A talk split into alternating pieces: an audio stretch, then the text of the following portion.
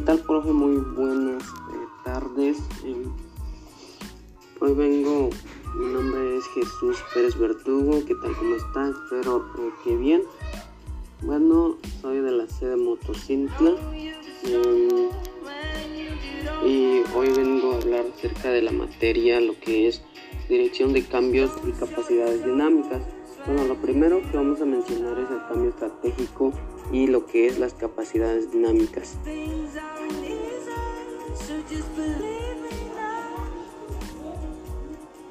En nuestra empresa o en nuestra organización siempre eh, existen cambios, eh, utilizamos igual eh, dinámicas, también cada uno de los miembros de nuestra empresa tiene diferentes capacidades, que es lo que nos lleva a hacer un cambio eh, radical.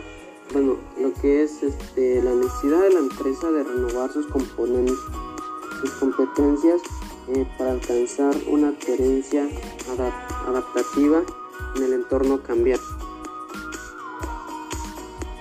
Lo que es las capacidades dinámicas eh, para generar nuevas capacidades organizacionales a partir de una continua creación, ampliación mejoramiento, eh, protección, e integración, reconfiguración, renovación, recreación, incremento y reconstrucción de sus capacidades esenciales para poder responder a los cambios de mercados y tecnologías que incluyen la capacidad de la empresa. Bueno, eh, en las capacidades dinámicas eh, vamos a tener que crear, reconstruir, em, renovar nuestra empresa para que así sea un cambio eh, mejor. Eh, igual tiene que ver mucho con las capacidades dinámicas, lo que es la psicología, eh, la biología, la economía. Bueno, en la economía podemos ver el abordaje de los recursos desde la teoría de la firma costos de transacción, eh, teoría de dependencia de recursos, en la psicología eh, podemos ver lo que es el aprendizaje, la cognición, mecanismos de aprendizaje. Eh, aquí podemos aprender cómo vamos mejorando nuestro, nuestra organización, generación de una acumulación de conocimiento que logra desempeños exitosos para la organización. Eh, lo que es la biología y la ecología, eh, podemos ver lo que es la adaptación, nos podemos adaptar a lo que es nuestro cambio, eh, estado de supervivencia de un organismo vivo que identifica las que siguen una estrategia explicativa dirigida hacia el futuro. El desarrollo proporciona evolución, contribuye la adaptabilidad. Siempre que vamos haciendo un cambio en nuestra organización, o en nuestro alrededor siempre eh, vamos evolucionando, cambiando lo que es em, construyendo eh, nuestro entorno, nuestro, nuestra empresa. Bueno, ahora vamos a ver lo que es el análisis del entorno sectorial, que donde podemos em, empezar a observar nuestro entorno en nuestro sector, por ejemplo, nuestra, nuestra comunidad o nuestro municipio, eh, lo que es nuestros competidores, nuestros nuevos competidores, nuestros proveedores, poder negociar con los proveedores, con nuestros clientes igual, eh, poder negociar con los clientes, productos sustitutos. Em, lo primero que tendremos que determinar es el significado de análisis sectorial, mismo que podemos definir como un grupo de empresas que se especializa en un mercado en concreto. El entorno sectorial está compuesto dividido en tres partes, lo que es los clientes, los proveedores y los competidores. En los clientes igual podemos eh, hacer una negociación con nuestros clientes, mm, igual con los proveedores podemos negociar, eh, igual este, con nuestros, nuestros competidores eh, vemos lo que es nuestra amenaza de entrada, eh, nuestros nuevos competidores, igual este, podemos ver nuestros productos eh, sustitutos que, que tenemos en, este, en, amenaza o en competencia. Nuestras posibles amenazas pueden ser nuestros competidores, eh, también nuestros competidores de productos y así. Un análisis sectorial se basa en el estudio de todos los factores y partes que componen de un sector. De esta forma se extraerá la máxima cantidad de información posible para que la empresa pueda saber, por ejemplo, el tipo de cliente que se tiene que dirigir, si su producto o servicio es o no adecuado, cómo enfrentarse a ciertas situaciones extremas. Em, podemos, eh, en, el, análisis del entorno competitivo, podemos ver nuestros objetivos, eh, este, identificar nuestras oportunidades, eh, nuestras oportunidades de seguir creciendo, de seguir avanzando y nuestras posibles amenazas que tenemos a nuestro alrededor que nos pueden, em, podemos competir con ellos. También podemos ver lo que son las cinco fuerzas o modelo de Porter. Eh, la primera es la entrada de competidores potenciales. Em, podemos ver eh, nuevos competidores, nuevas empresas que quieran entrar en una industria que posiblemente sean nuestros competidores. Eh, nuestros factores son los de barrera de entrada, dificultad de la entrada en nuevas empresas, etc.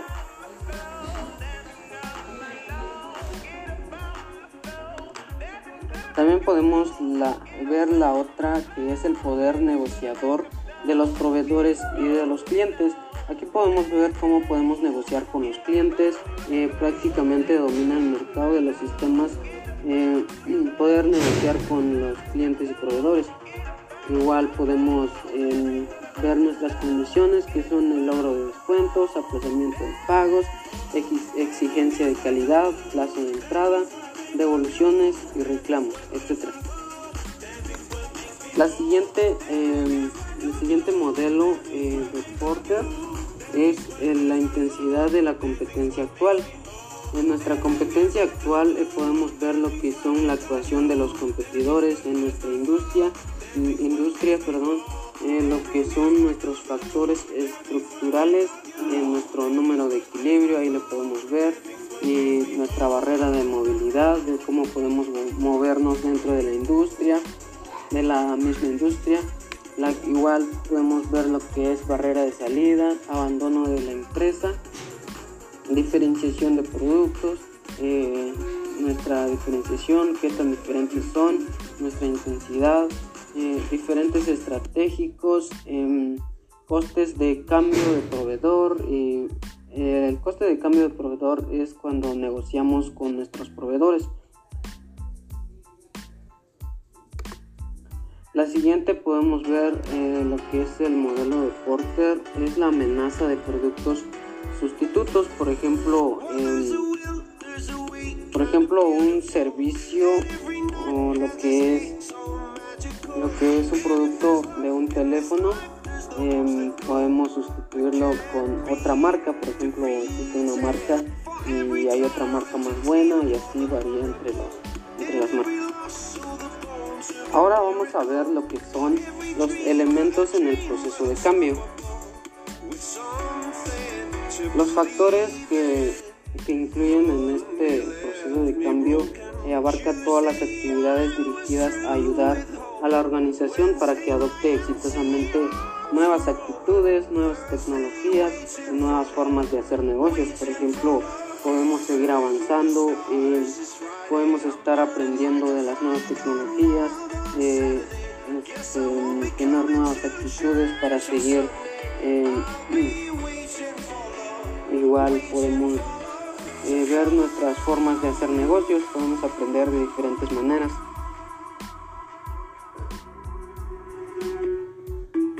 En nuestro proceso del cambio igual hay eh, tres tipos, eh, lo que es el primero la recolección de datos, eh, diagnóstico organización, organizacional es el segundo, el tercero es acción de intervención. Lo que es la recolección de datos determinamos la naturaleza y disponibilidad de los datos necesarios de los métodos, métodos utilizables como lo que es eh, la investigación de mercado. Eh, igual podemos recolectar los datos de nuestros competidores, quién tiene nuestros mismos productos y los precios, etc. Diagnóstico organizacional. Lo que son las fases del cambio, existen tres fases principales que todo proceso de transformación debe recorrer. La primera es un periodo de cuestionamiento, de retar el estatus, de fijar metas y, de diseñar. De una u otra forma decidimos que la forma actual de hacerlas, eh, igual podemos verlas como cómo tener nuestras metas de aquí a unos años, y eh, seguir avanzando. Igual la segunda etapa es un periodo de cambio, de aclarar, de reforzar Aquí es donde hacemos el verdadero trabajo pesado del cambio, creamos estructuras, desarrollamos nuevos sistemas y comenzamos a fomentar nuevas actitudes y formas de trabajar. Eh, la tercera etapa es un periodo de consolidación, de institucionalización y de evaluación. Esta es la etapa donde hacemos permanente el cambio, nos aseguramos en que nuestra gente no piensa que es otro programa del mes, sino algo que va a perdurar en la organización. Productos y los precios, El diagnóstico organizacional nos habla del análisis de datos tomados, se, se pasa a su interpretación y diagnóstico. Se trata de, identificar preocupaciones, problemas, eh, sus consecuencias, establecer prioridades y objetivos. Lo que es en acción de intervención se selecciona cuál es la intervención más adecuada para solucionar un problema particular o organizacional. Esta no es la fase final del proceso de cambio, ya que este es, un, es continuo de una etapa em, capaz de facilitar el proceso sobre una base de continuidad.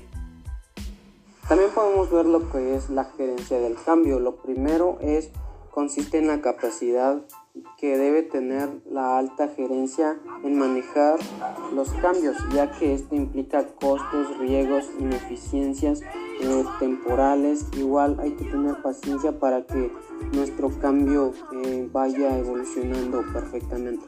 Y luego lo que es el segundo, eh, una vez que se inicia el cambio, este adquiere una dinámica propia e independiente de quien lo promueve o dirige.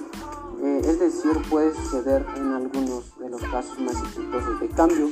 Igual el tercero, el cambio en una empresa es un proceso lento, costoso, confuso y conflictivo que normalmente ocurre a través de ciertas etapas más o menos comunes. Eh, podemos ver que es lento, igual hay que tener un poco de paciencia, eh, porque igual va a haber gastos, igual este, podemos ver lo que es el costo de nuestro eh, cambio. Ahora vamos a ver lo que es la dirección del cambio. En lo que es la dirección del cambio se utilizan estrategias organizacionales en lo que se refiere a modificaciones de mayor a menor que la empresa va a tener que llevar a cabo en su estrategia. Eh, el cambio estratégico será necesario cuando se produzca una desviación de estrategia, es decir, cuando se produzca un cambio en el entorno que rodea a la empresa que haga que la estrategia actual de la empresa puede quede desfasada y por tanto sea necesaria su modificación. Igual tenemos lo que son los tipos de cambio estratégico. Lo mejor eh, para cualquier organización es que el cambio estratégico se produzca de forma natural, continua y ordenada. Es decir, que se produzca un cambio incremental. La el primer tipo de cambio estratégico es la adaptación o cambio adaptativo. Eh, que se da cuando la, naturaleza del cambio es paulatina o incremental. Eh, paulatina eh, nos quiere decir que vamos a ir lento, igual, igual incrementando el alcance de realineación. La evolución o cambio evolutivo es el tipo de cambio que tiene que ver con una naturaleza paulatina o incremental. Igual nos dice que paulatina, eh, va a ir lento, un alcance de transformación o radical. Tenemos también lo que es la reconstrucción, obedece a un cambio de naturaleza, Big Bang o urgente, pero de alcance limitado o realineación, por lo que aún teniendo que ser rápido y espontáneo, no quiere, requiere de grandes cambios en la estrategia, sino su reconstrucción urgente. Eh, esta, eh, este tipo de cambio estratégico nos dice que va a ir, es muy, eh, va a ir muy rápido, lo que nos dice que es muy tenemos lo que es también eh, la revolución, por último, se da cuando la naturaleza del cambio es de Big Bang, urgente y al alcance de transformación radical. Esta es la situación más dramática en la que se puede encontrar una empresa, por ejemplo, en una situación de crisis imprevista y obliga a realizar un cambio rápido. Por ejemplo, eh, tenemos, eh, no nos esperamos ese gran cambio, pero nos llega